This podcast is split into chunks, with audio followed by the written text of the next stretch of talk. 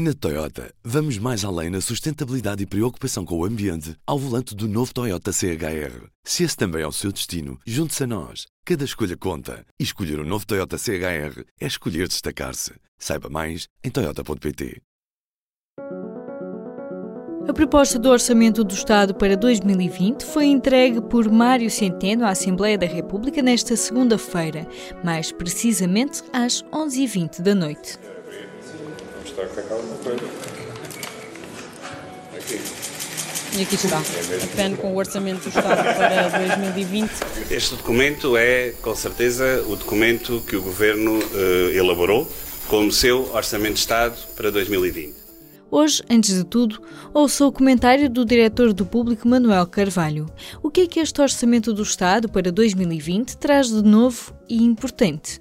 Em termos gerais, naquilo que são os principais capítulos do Orçamento de Estado, ou da proposta de lei do Orçamento de Estado que o Governo fez chegar à Assembleia da República, aquilo que nós podemos dizer é que há claramente muitas linhas de continuidade que vêm desde os primeiros uh, orçamentos aprovados pelos governos de António Costa. Portanto, este é o quinto e uh, aquilo que nós podemos destacar como sendo absolutamente novo, histórico até, é o facto de ser o primeiro orçamento no tempo da democracia, na era da democracia, que consegue apresentar um superávit, ou seja, a diferença entre aquilo que o Estado vai gastar e o que o Estado vai arrecadar em impostos e outro tipo de contribuições eh, chegará ao final de 2020 eh, com um saldo positivo, com um excedente orçamental. Portanto, isto é sem dúvida uma conquista extraordinária, seria muito eh, muito difícil imaginar há três ou quatro, cinco anos atrás que o país faria esta trajetória de consolidação orçamental e que chegasse a este resultado. Eh, mas, enfim, eh, como não há bela sem senão, aquilo que nós podemos dizer é que se, é, é, é, evidente que esse excedente, essa conquista, é feita à custa de uma série de faturas que o Estado português vai ter que pagar para obter essa finalidade, para obter esse número de 0,2% de superávit em relação ao produto interno bruto. E a primeira questão que nós podemos aqui mencionar é, de alguma forma, portanto, as expectativas dos trabalhadores do Estado vão ficar seguramente goradas, porque se é verdade que a massa salarial da função pública vai crescer qualquer coisa como 3, 3,2%, os aumentos correntes, ou seja, aqueles que beneficiam a generalidade dos trabalhadores do Estado, ficar-se-ão ficar pelos 0,3%. O resto é para matérias de descongelamento.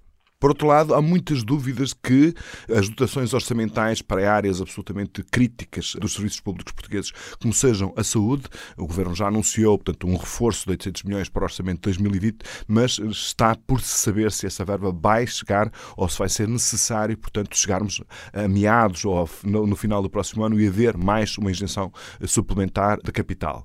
E há uma outra questão que eh, tem a ver com aquilo que é a generalidade da população, a generalidade das pessoas eh, que trabalham, que tem a ver com o facto de o aumento de escalões que poderiam, pelo menos para as classes eh, com rendimentos inferior, eh, augurar-lhes a expectativa de pagarem menos impostos, isso também vai ficar de alguma forma adiado, diz o Governo, para 2021.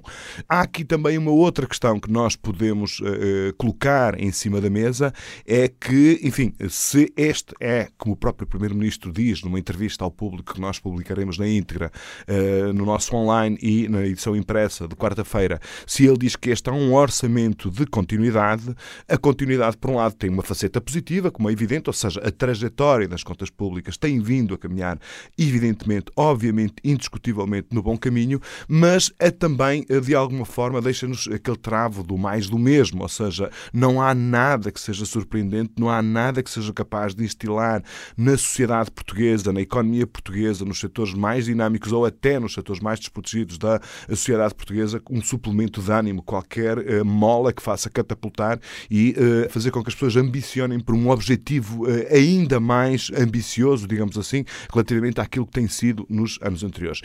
Evidentemente, e em síntese, um orçamento de Estado não é uma panaceia que resolva todos os problemas do país, é sem dúvida o diploma político que mais nos perspectiva e mais nos permite indagar sobre que futuro próximo nós teremos, neste caso em concreto em 2020. Não é uma panaceia, como já disse, mas é sempre possível olhá-lo na perspectiva do copo meio cheio ou do copo meio vazio e, portanto, aqui as discussões evidentemente dividirão a maior parte das pessoas, sendo que naquilo que é objetivo do ponto de vista da ambição, pelo menos, é que Portugal continua a ter um registro de contas públicas eh, muito positivo. Portugal já cumpriu os, as metas que, eh, em sede de zona euro, lhe permitem ter uma maior autonomia e um reforço da sua soberania financeira, o que não deixa de ser também uma excelente notícia, mas, enfim, há sempre faturas para pagar e muitas das faturas foram aquelas que eu já deixei aqui mencionadas. A proposta de orçamento do Estado para 2020 é apresentada oficialmente por Mário Centeno nesta terça-feira de manhã no Ministério das Finanças. Eu sou a Aline Flor, o P24 regressa amanhã.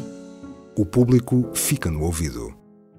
Na Toyota, vamos mais além na sustentabilidade e preocupação com o ambiente ao volante do novo Toyota CHR. Se esse também é o seu destino, junte-se a nós. Cada escolha conta. E escolher o um novo Toyota CHR é escolher destacar-se. Saiba mais em Toyota.pt.